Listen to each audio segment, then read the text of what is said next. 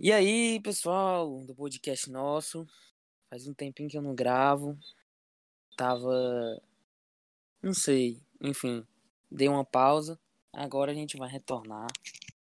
E o nosso primeiro, nosso primeiro convidado novo, quer dizer, o primeiro, foda-se, o nosso mais novo convidado hoje é o mito, Marcos Felipe Lacerda. Roubando a frase de alguém, salve, salve família. Como é que você tá, cara? Tá beleza? Tô tudo bem, cara. As aulas, eu tô, as aulas já voltaram. Uh, Pessoa é disse que tá bem as aulas voltaram, cara. Aí não, aí não. Se contradiz um pouco, mas em geral tá tudo é, bem. É verdade, se contradiz um pouco. Ó, oh, a gente tem nossa plateia. A nossa Mateus. plateia é, é o Matheus. Nossa plateia. Mas tudo bem. Vamos lá. É, sem, eu acho que sem, sem muito rodeio, né? Sem muito rodeio. Eu, eu vi hoje um negócio, como é que era? Era tipo assim. Ah, esse é o pessoal do século, sei lá, século do início do século XX ou do século XIX achava que 2020 ia ser desse jeito. Pai, mostrou uma foto. A, a galera ainda se vestia que nem antigamente, né? É, aqueles blazerzão, não sei o que. Não que hoje não se vista, mas hoje é bem menos. E agora eu quero te fazer essa pergunta. Como é que tu imagina a gente daqui a 100 anos, né? Como tu mesmo propõe. Rapaz, me propôs, né? De em design pergunta. é muito difícil imaginar. Até mesmo naquela época o pessoal imaginava ele só que com coisas mágicas. Uhum, com carros voadores. Mas, se você parar pra pensar, cada vez que a, cada vez que a humanidade descobre uma coisa nova, ela começa a avançar cada vez mais rápido. Por exemplo, descobrir o fogo, demorou muito menos do que para surgir o humano, para surgir a agricultura. Depois surgiu a agricultura, demorou muito menos para aumentar o padrão de vida, para surgir as máquinas. E hoje em dia, as coisas estão cada vez rapidamente se transformando. Agora, se você parar para pensar, Arthur, acho que é algo muito interessante. Tudo que fazia com que existisse uma sociedade era basicamente uma pessoa precisar da outra para realizar algo que ela não conseguiria fazer sozinha. Mas agora com as máquinas, uh, tudo vai mudar praticamente. As pessoas não, tem, não vão ter mais motivo para se juntar para fazer algo. Aí uhum. eu só consigo imaginar três cenários possíveis. Eu falei esse número três aleatório, mas. Uhum. Uh, um, basicamente vamos viver uma utopia em que hum. você não vai precisar mais trabalhar, as máquinas vão trabalhar para nós, algo talvez parecido com o Detroit, que uhum. vai talvez gere um desemprego, mas nesse ritmo que a humanidade está decaindo de população, acredito que esse excedente populacional não vai durar muito tempo. Uhum. Esse é o melhor cenário. Agora tem o pior, que oh, pior? a humanidade que a humanidade vai acabar, ao invés de descobrir coisas fantásticas como viagem para o espaço, ela basicamente hum. vai se perder em simulações. Porque para que perder horas descobrindo como se viaja para o futuro, ou melhor, para o espaço, sendo que provavelmente você vai poder aproveitar. Aí surge a indústria da simulação, em que um futuro em que você consegue, você já conseguiu tudo aquilo que você queria, ele só fica injetando hormônios em você de dopamina. Hum, é. Entendi. É. E também tem o outro. Hum, qual é o outro?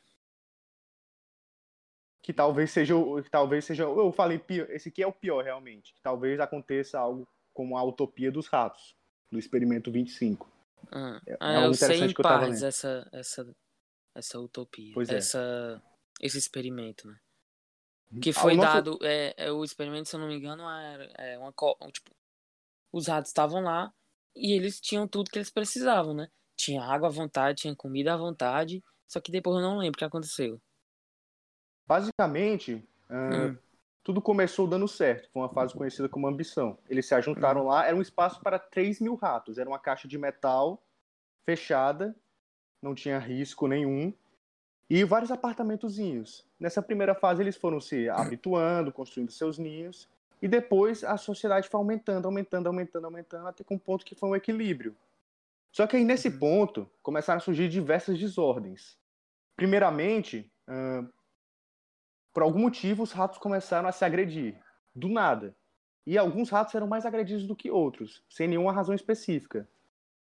Também começaram coisas como abusos sexuais, uhum. até mesmo entre, entre a mesma, até mesmo entre o mesmo sexo, que não é comum na espécie dos ratos. Depois, uh, o que provavelmente acabou com essa comunidade dos ratos foi que as ratas passaram a se preocupar quase zero com a gravidez. Elas não construíam ninhos, não comiam adequadamente e acabavam perdendo o bebê. Além de que os bebês que nasciam, eles eram abandonados. Eles viviam lá soltos, sem o pai, o mãe. Uhum. E eles acabavam se tornando, eles acabavam se tornando também com essas ordens cada vez piores. Rolou, entre outras coisas, que não, não prefiro aprofundar, canibalismo. Uhum. Sim, sim. E também teve um fenômeno em que os ratos passaram a se isolar nos apartamentos, evitando o menor contato possível, indo apenas no horário à noite, em que todos os ratos estavam dormindo, para se alimentar. Até que quando os ratos começaram a parar de se reproduzir, o tempo foi passando, depois de 600 dias do início do experimento, o último rato morreu sozinho. Eu não acho que isso aconteça. Obviamente, isso não vai acontecer tão rápido com a humanidade, hipoteticamente, porque uh, tem esse, a humanidade tem vários objetivos que ela ainda não alcançou. Mas os ratos praticamente viviam sem nenhum estímulo para a vida. O que, de acordo com o que o cérebro deles foi projetado, não tem nenhuma reação para isso. Bom, eu acredito que eram esses os finais possíveis. Entendi. Copiado. Legal. Legal. Eu fico eu sou bem otimista com, com o futuro, apesar de todas, todos os problemas que a gente tem.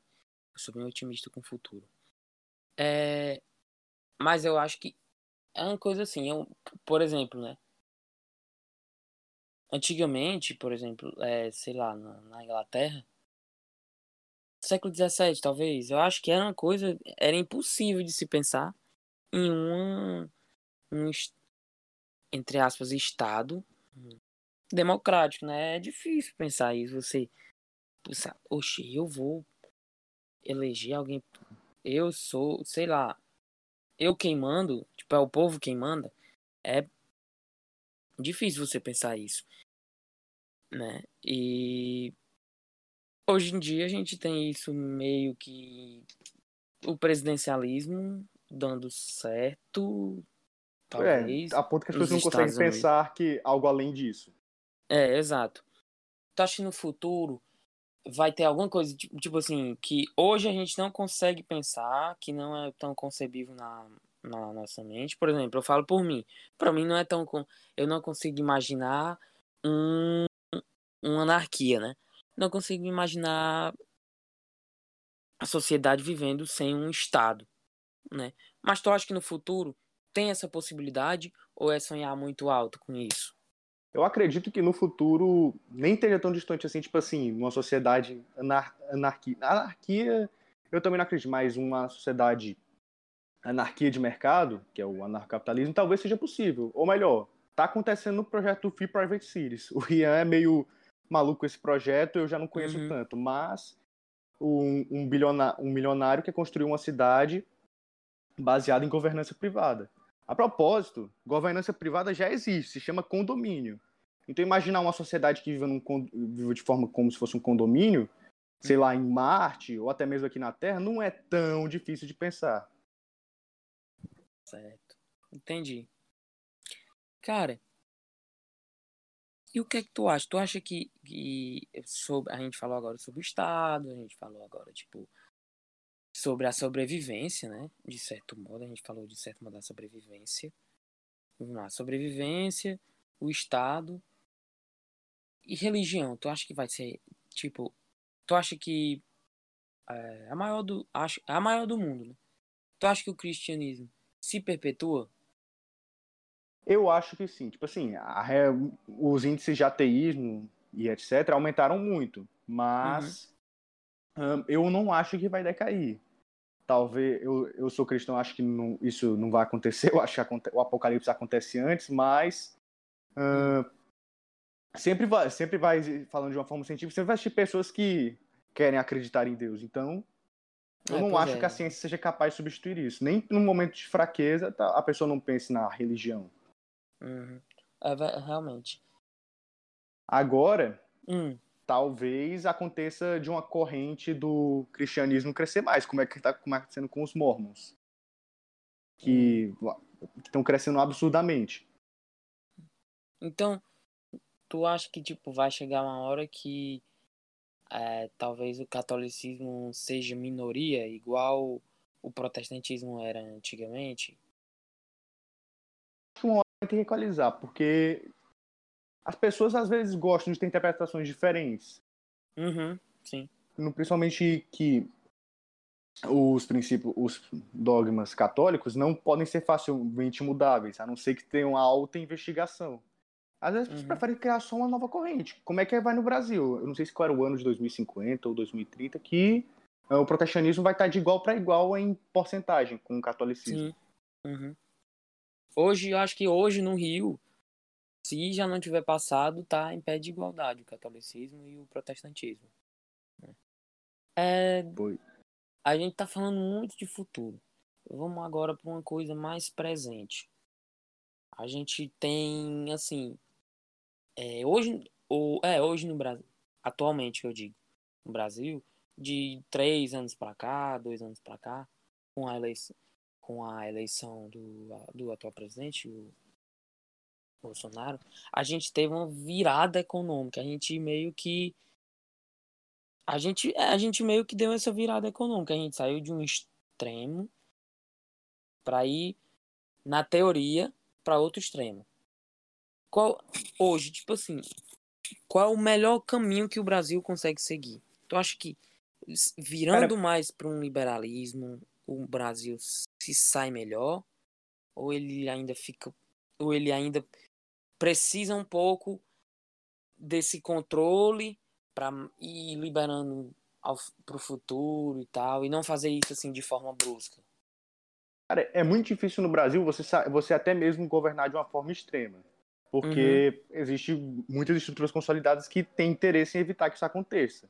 Tanto de um lado quanto de outro. Sim. Para o Brasil, uma burocracia pesadíssima, eu acho difícil para um liberalismo, mas é o que está acontecendo. Vai ser uma batalha árdua, só que ah, os liberais ainda são relativamente novos. Talvez o, o liberal no poder liberal mesmo que esteja há mais tempo, talvez só tenha quatro, até quatro anos. Não dá nem para ser um faixa amarela. Mas Hum. enquanto o centrão, essas coisas, eles são Uhum. faixa preta envelhecida. Meio amarelada, assim. Uhum. Porque eles já estão desde. Nem arrisco dizer uma data. A esquerda já tá. Já deve ter existido uns faixas pretas, assim, desde a época de 1960. 60 não, antes disso até. Governando no país. Mas eu acho que o, a liberdade está crescendo e vai ter essa tendência. Talvez até haja um, um separatismo, mas eu acho improvável. Entendi. Tu, tu, tu falou agora de liberdade aumentando, né? E eu lembrei do da é Locke, agora eu não lembro muito, mas enfim, o direito à, à vida, à liberdade, como é? O John Locke, a- direito à vida, propriedade, liberdade e direito de Ah, liberdade de expressão. pronto, show. Tu acha que hoje é, é tu, até um, um tópico que tu me é, pediu, quer dizer, que queria comentar, enfim. o desarmamento hoje. Tu acha que é possível? Cara, em países que o ar- o desarmamento já existe, eu acho que a tendência é, é aumentar o desarmamento. Mas países em que o armamento já existe, aí é que eu acho que tá acontecendo. Porque toda vez que explode um caso assim, extremo, Hum, na mídia, o que, o, o que os políticos geralmente fazem para se promover é impor uma lei de desarmamento. Hum. Aí eu acho que talvez a sociedade, se não houver nenhuma mudança específica, vai continuar nesse ritmo. Aumenta, não aumenta, aumenta, não aumenta. Mas eu vejo o armamento como um direito. E eu até, eu, até estatísticas de que o armamento ele diminui crimes, estupros, entre outras coisas. Agora vai de sociedade para sociedade. E, e pronto, de sociedade para sociedade. Tu acha que dá certo aqui no Brasil? Não. Apesar de ir para sociedade sociedade, eu não falo assim de que uns países estão melhor com o desarmamento ou sem o desarmamento. Hum. Eu acho que o armamento é um direito. ele Uhum. deriva do direito de propriedade privada. Uhum. Desarmamento é passar o desarmamento sob até uma vista estatista ah, é desejável para a população conseguir se proteger. O Estado ele não consegue proteger as pessoas em uma, em uma esfera pequena. Ele consegue evitar talvez terrorismos, coisas que ameaçam realmente uma soberania nacional. Mas em questões, em assaltos, coisas assim, a polícia não pode estar onipotente presente. Talvez nem seja bom isso. Uhum. Entendi, entendi. Legal. Legal, foi. É um visão. argumento Hum, pode falar. o argumento de que, por exemplo, o Brasil não está preparado para ter armas, porque aqui Hum. as pessoas não têm educação. Eu acho que ele se configura exatamente em algo que eu posso chamar de falácia do Nirvana, em que você exige do seu oponente uma, so- uma solução perfeita para a sociedade. E eu entendo quem não se sente seguro com armas, mas ahn, você não pode exi- exigir algo que você não pode exigir que o seu oponente tenha uma solução perfeita para todos os problemas da sociedade. As armas derivam de um direito natural, mas se fosse necessário garantir a segurança só em prol, da, em prol de diminuir a liberdade, outras coisas também deviam ser banidas, como piscina, álcool e entre outros. Que eles também geram mortes e também não são necessários. Entendi. Mas hoje a gente, assim, hoje a gente tem algum, alguns limitantes, por assim dizer, um, al- algo que limita isso, né? Eu, por exemplo, o cara não pode beber porque se ele parar numa blitz aí ele é preso. Ou então, ó, não pode entrar desacompanhado nessa piscina. Que é, por exemplo, é, no, o condomínio, a sociedade privada que tu falou antes, a- agora há pouco, né? Por exemplo, aqui no meu condomínio, você não pode entrar é, desacompanhado se você tenha 12 anos, né? Você tem 12 anos, você não pode entrar sem nenhum responsável, né?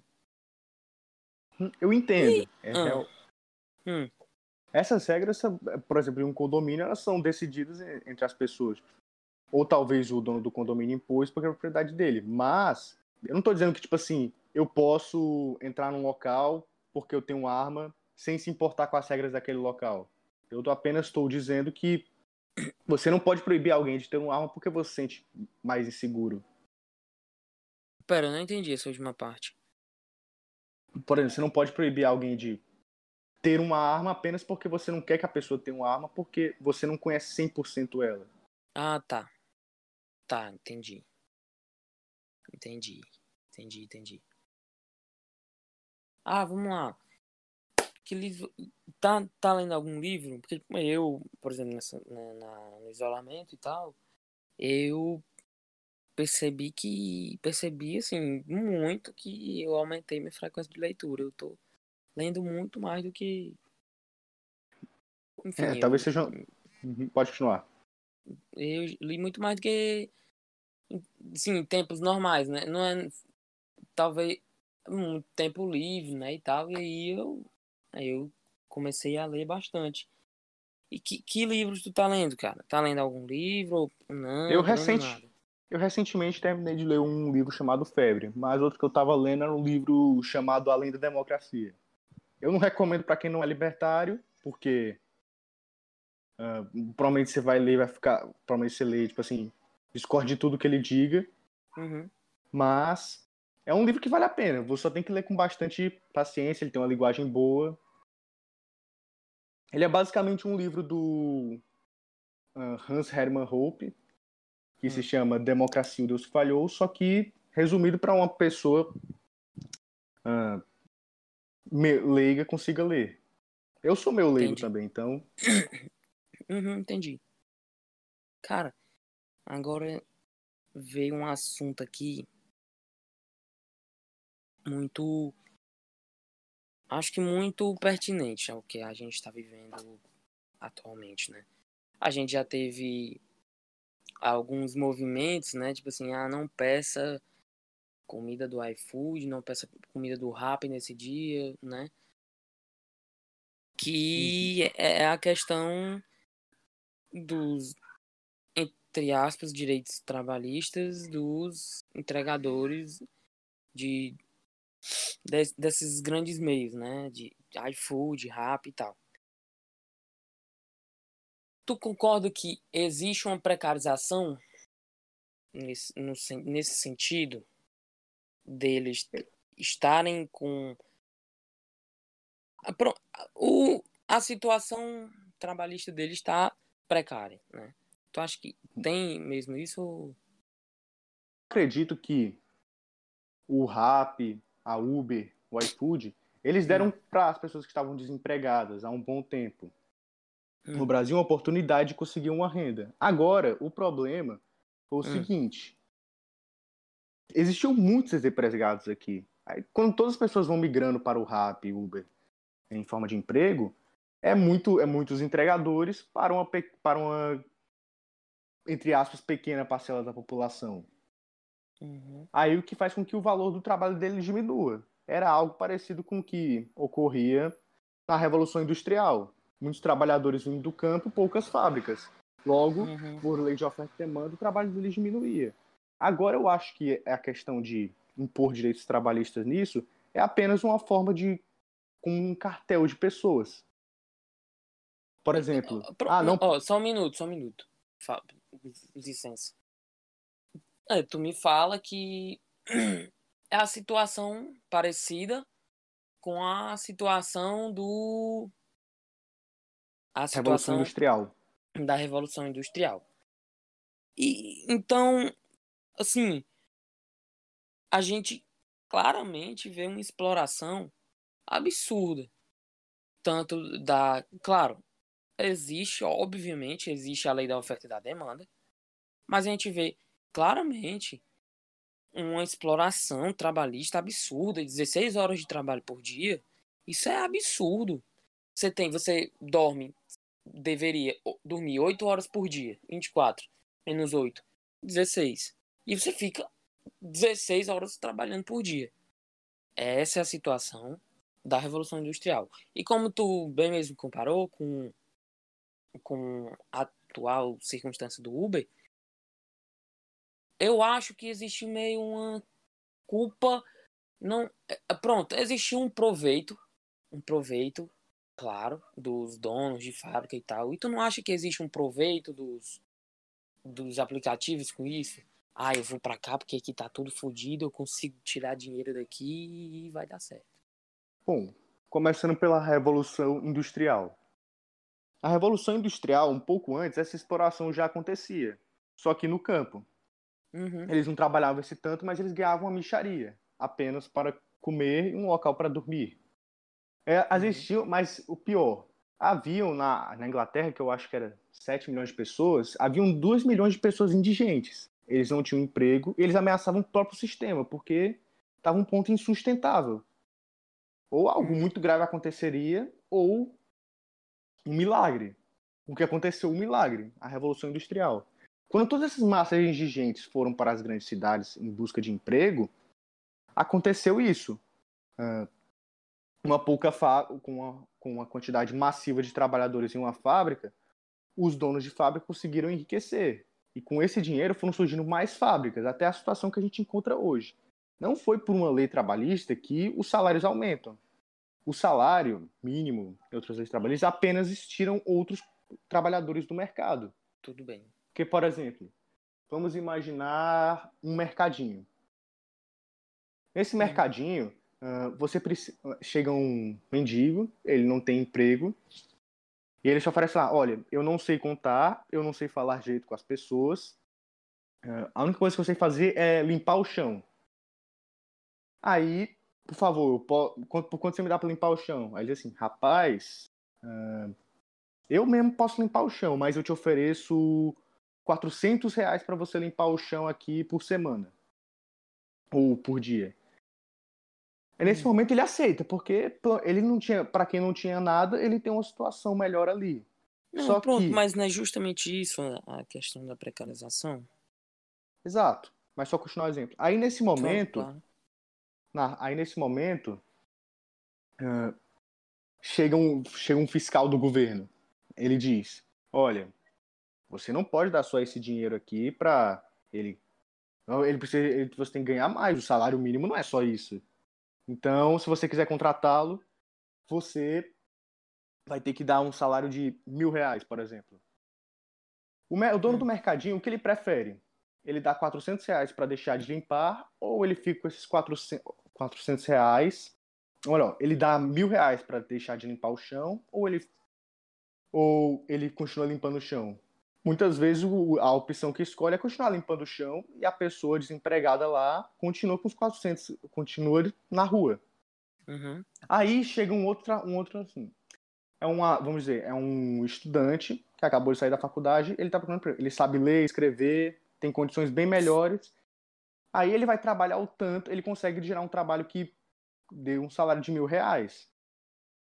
Esse estudante que agora vai ter o emprego que daria para o mendigo, ele conseguiu, através disso, tirar o mendigo do mercado. É o que está acontecendo na, na Califórnia. Na Califórnia, não sei se você sabe, mas eles também querem fazer com que as pessoas uh, trabalham para o Uber sejam realmente trabalhadores com carteira assinada. O que, que o Uber e a Lyft, a Lyft estão fazendo? Eles vão sair da Califórnia. Porque é uma situação insustentável. Mesmo que eles pegassem o salário dos executivos da Uber não, essa e da questão Lyft, de, de... Uhum. eles vão... hum. É, não dava para aumentar muito o salário, porque são muitos trabalhadores. Aí o que vai acontecer? Pessoas vão perder o emprego, ah, eles vão ficar. e simplesmente todo mundo sai perdendo na história. Uhum. Essa questão do. Aqui no Brasil, falo, né? Que é a realidade que eu conheço mais um pouco. Conheço pouco, mas. Né?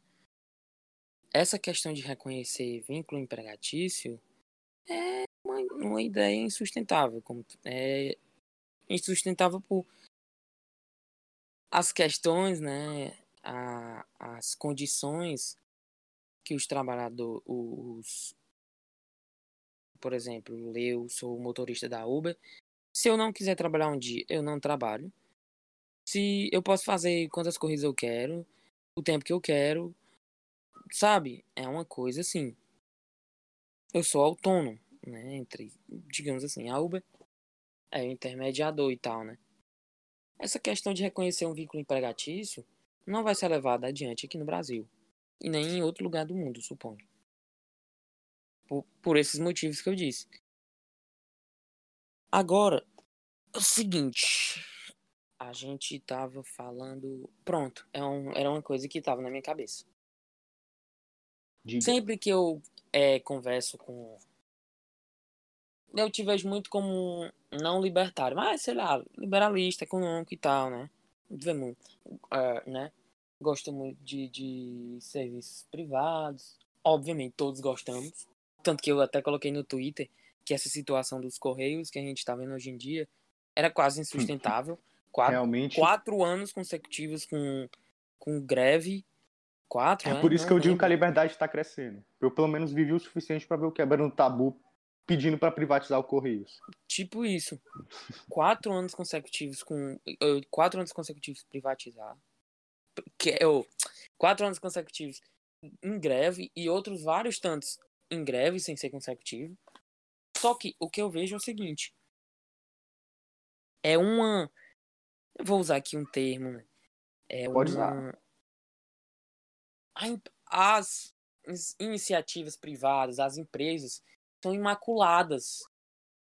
Elas não. Por exemplo, é uma coisa que eu observo quando eu converso com alguém desse lado, alguém do outro lado. É uma coisa tipo assim.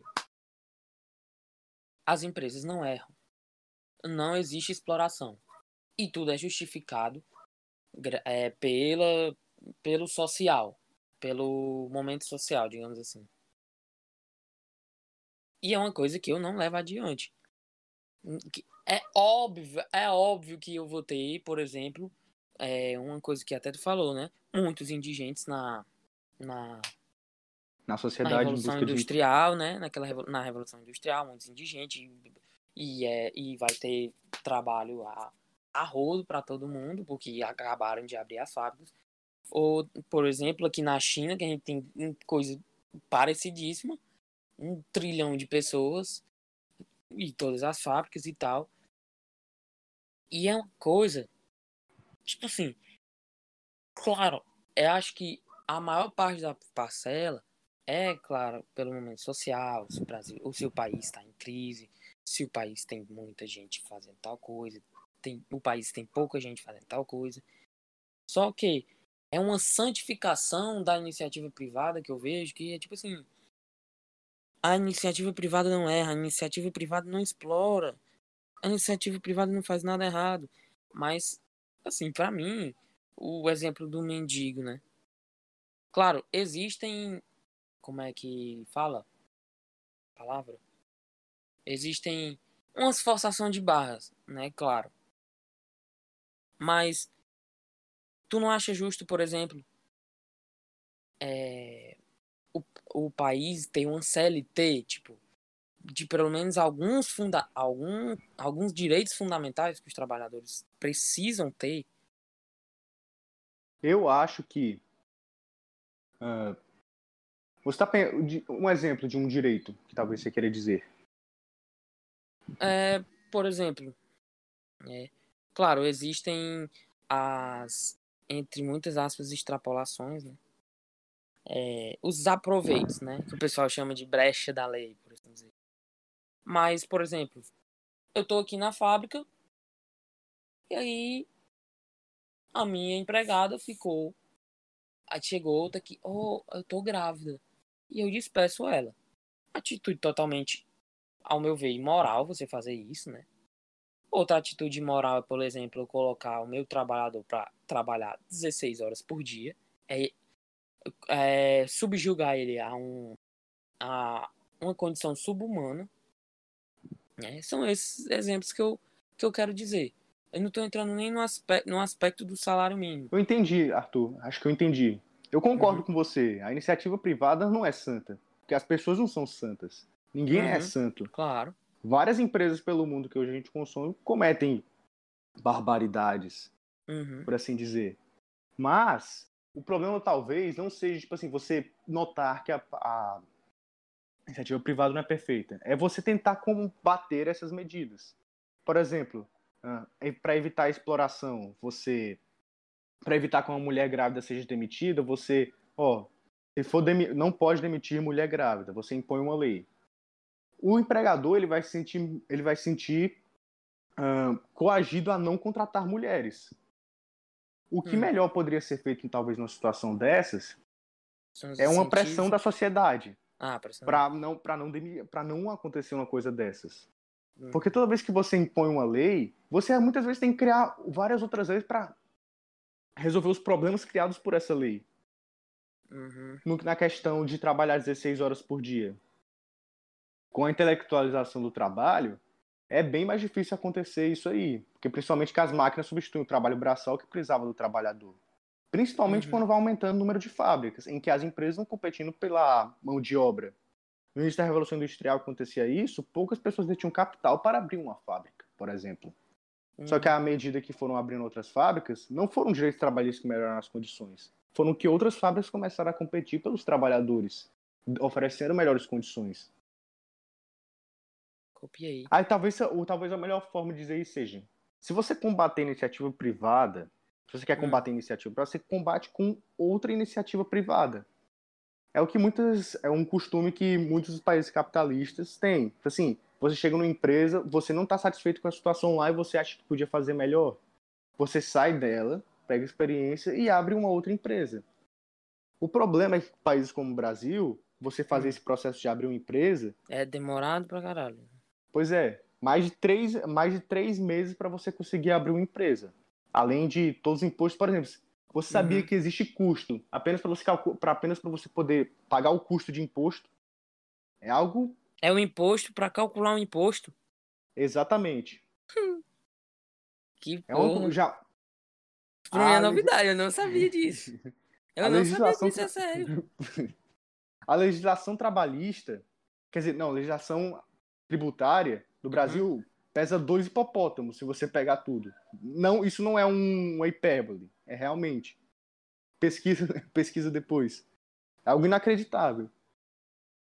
Se, ah, a- se eu acredito, pelo menos, que um livre mercado acontecesse no Brasil, Hum, eu acho que as condições dos trabalhadores iam melhorar proporcionalmente. Tipo em países como a Geórgia, que depois de sair de um regime soviético, eles Hum. tiraram toda aquela burocracia soviética e estão implantando um livre mercado. A cada ano, a própria 4% União, do é, salário- a própria... Hum, vou falar. 4% ao, todo, o salário, mé- o salário médio da Geórgia vai aumentando 4% ao ano. Enquanto no Brasil, a inflação vai crescendo e os salários vão apenas corroendo. Uhum. É a própria. Agora eu não lembro, tu deve lembrar mais que eu. Quando o McDonald's, né? O primeiro McDonald's abriu no. O RSS. Na, na- era a União Soviética ainda? Era quando o McDonald's. O primeiro McDonald's que abriu era o RSS ainda. Era, pronto. Foi um é- pouco é antes isso, de né? cair. Foi- Pois é, porque era tava negócio? começando a Era- declinar. É, pera, era gla, é, fo- isso é Perestroika glas- e glasnost. perestroika, né? Mas Pois essa é. questão de- abertura econômica é perestroika ou glasnost? A perestroika é a abertura econômica. Pronto. que então, o, a. URSS talvez tentou copiar um pouco o que a China estava fazendo. Sim. Só que aí deu errado e Uhum, virou aquele rumo de país. é verdade. É, vai, fala, eu tava falando alguma coisa? Agora eu esqueci também o que, era. Tudo bem. Acho é. que. Ah, uma, coisa falar. que eu, uma coisa que eu gostaria de ressaltar é que, por exemplo, enquanto países que eram que são os campeões do, que hoje em dia são o primeiro mundo, todos eles estão cada vez impondo medidas contra o livre comércio. E países agora que saíram da União Soviética, ah, como a Lituânia, Estônia, Geórgia, entre outros, eles estão aproveitando todas as empresas que estão saindo Pera. país. O Brasil, Ah, o Brasil tinha um potencial imenso para acolher essas empresas, só que aqui tá tão mal quanto, ou melhor, mais mal do que os países de primeiro mundo que estão impondo cada vez mais dessas medidas. tu O que que você ia falou de medidas. É, eu ia perguntar.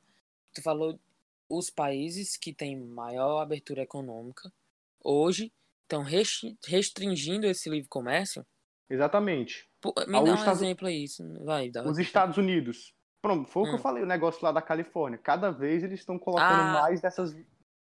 Uhum. Aí acontece uma grande, uma intensa ah, fluxo migratório dentro do próprio Estados Unidos, que é um exemplo Uhum. disso. Uhum. Ah, país, pessoas de Nova York e Califórnia estão migrando para estados mais liberais, como Flórida e Texas. Uhum. Entendi. Legal. Cara, Porque- deixa eu ver aqui. Vai, vai falar. Não, pode continuar, pode continuar. Ver aqui se dava tempo. Se for rápido, eu acho que dá tempo. Da gente falar Bora. como é que a gente melhora. Melhora, assim, entre aspas, né? A gente, como tu falou mais cedo, um te- intelectual, intelectualização do trabalho, né? Como é que a gente vai chegando a esse ponto, né? Claro que não é uma coisa, obviamente, é, rápida, né? Então, mas como é que a gente Olha. vai gradativamente chegando? Talvez se você perguntasse, tipo assim, para 90% da população brasileira já tem a frase pronta, a educação é necessária para o país ir para frente. Agora, ah, eu concordo com a frase, mas eu acho que ela é incompleta. Mesmo que Hum. você, ao- mesmo que você torne a educação ah, o principal, todas as pessoas estejam tenham um bom nível educacional, eu ainda acredito que não é o suficiente. Porque se você notar hoje o que acontece, as pessoas que são inteligentes no Brasil, têm uma boa formação, elas vão para outros países. A gente apenas está exportando cérebros, por assim dizer. Uhum. Se você, se a pessoa não puder ir para outro país, entender como ele funciona e poder voltar para o Brasil para abrir uma empresa com mais facilidade, elas não vão ter um estímulo para voltar. Elas vão estudar lá Entendi, fora entendi. e vão ficar lá fora. Uhum. Entendi. Ah, tá, tá, tá. Tudo bem, tudo bem. Mas eu, eu notei que isso foi mais pra, por exemplo, na, é, iniciativas privadas, né? Mas isso, isso levaria a, uma, a um consenso da população a, com, com essa questão da intelectualização do trabalho, de eu não aceitar qualquer coisa que botam na minha mesa e tal. Como assim? Tipo assim, O cara que não tem nada. O cara que não tem nada. Ó, tá aqui, esse aqui é o teu contrato. O contrato tem lá, são 36 horas por dia, o cara ganha um real por, min... um real por hora, né? Não sei o quê. Isso. E só que aí, por exemplo, com a intelectualização do trabalho, talvez, o pessoal ficando mais esperto com isso. Obviamente vão ter que trabalhar. Eu não vou dizer obviamente, mas com certeza vão trabalhar menos, porque intelectualmente você consegue não, pois uh, é, produzir intele... mais do que o trabalho braçal. Pois é, eu fico, você vê aqui. Assim, Agora o que você nota, talvez. Esse... Ah, falar. Agora o que você nota, talvez, hoje, é uma mudança da mentalidade. Por exemplo, no início dessas revoluções industriais, uh, o trabalhador hum. do campo ia para a cidade para conseguir um emprego meio para os filhos hum. dele terem a chance de estudar. E os filhos dele tendo a chance de estudar, eu consegui empregos como professor, uh, trabalhar em algum escritório, essas coisas, para que os filhos deles pudessem estar em escolas melhores, para assim eles conseguirem empregos bem melhores. Hoje em dia, uhum. eu acho que talvez o, a sociedade esteja muito imediatista. Porque, por exemplo, eu quero um bom emprego e eu quero agora. Hum. Hoje em dia não tem mais aquele viés de geração em geração e aumentando. Principalmente porque muitas pessoas nem querem ter gerações futuras. Ter, uhum. ter filhos. Aí é que apesar de a liberdade estar crescendo, o, a, uma, talvez as ideologias de extrema esquerda também estejam proporcionalmente crescendo. Da mesma forma. O que nota é a diminuição das pessoas moderadas. Entendi. Legal, legal. Marcos, você quer falar mais de alguma coisa, cara? Ou... Cara, uh, eu, eu não sei se é, talvez foi chegar nessa parte, eu vi o podcast com o Rian. Uh, hum. Você perguntou um livro. Hum. Eu, eu, hoje, na verdade, hoje eu queria só recomendar um vídeo só. Pronto, fale. Uh, não teve muito a ver com o que a gente falou hoje, mas não, esse realmente problema, é um não. ano. Se for mostrando como é que Muriçoca se reproduz, pode falar. Não é de político ou nada assim. É que hoje é um ano que eu noto que as pessoas vão ter que fazer uma decisão muito importante. Tipo, decidir um emprego. Só que muitas hum. pessoas vão decidir um emprego não conforme com o que gostam. E, tipo assim, hum, você sim. pode fazer isso, mas eu queria que você visse um vídeo antes. Vai aparecer um canal meu clickbait, mas eu gostaria de falar de um vídeo chamado a Triste História de uma Vida Sem Sentido, Fatos Reais, de um canal chamado Zona de Progresso. Eu, tal, muitas pessoas talvez já tenham essa hora do ano a ideia do que, que vão, do que o emprego que vão ter, mas talvez seja bom olhar a história desse vídeo para ver se você talvez não esteja cometendo um erro que o seu eu do futuro vai te julgar por isso. Pronto, eu vou, eu vou quando acabar, quando eu encerrar aqui, eu vou assistir esse vídeo. E eu Valeu, acho que cara encerramos aqui, deu mais de 40 minutos de, de conversa. Queria te agradecer, cara, pela presença. Eu que agradeço. Muito obrigado. Cara. Que é isso, cara. É, muito esperado, muito, muito legal. Sempre, eu acho que já cheguei a conversar algumas vezes. Assuntos assim, pra gente sentar e conversar e tal. Acho que já cheguei a fazer isso algumas, algumas vezes contigo. Mas queria agradecer, cara, por vir aqui. E é, mais pra frente chamo de novo. E é isso aí. É, pois é, cara. essa parada, uma... mas logo, logo. Eu gosto de hum. conversar com você, cara. Sempre quiser chamar, vou estar aqui.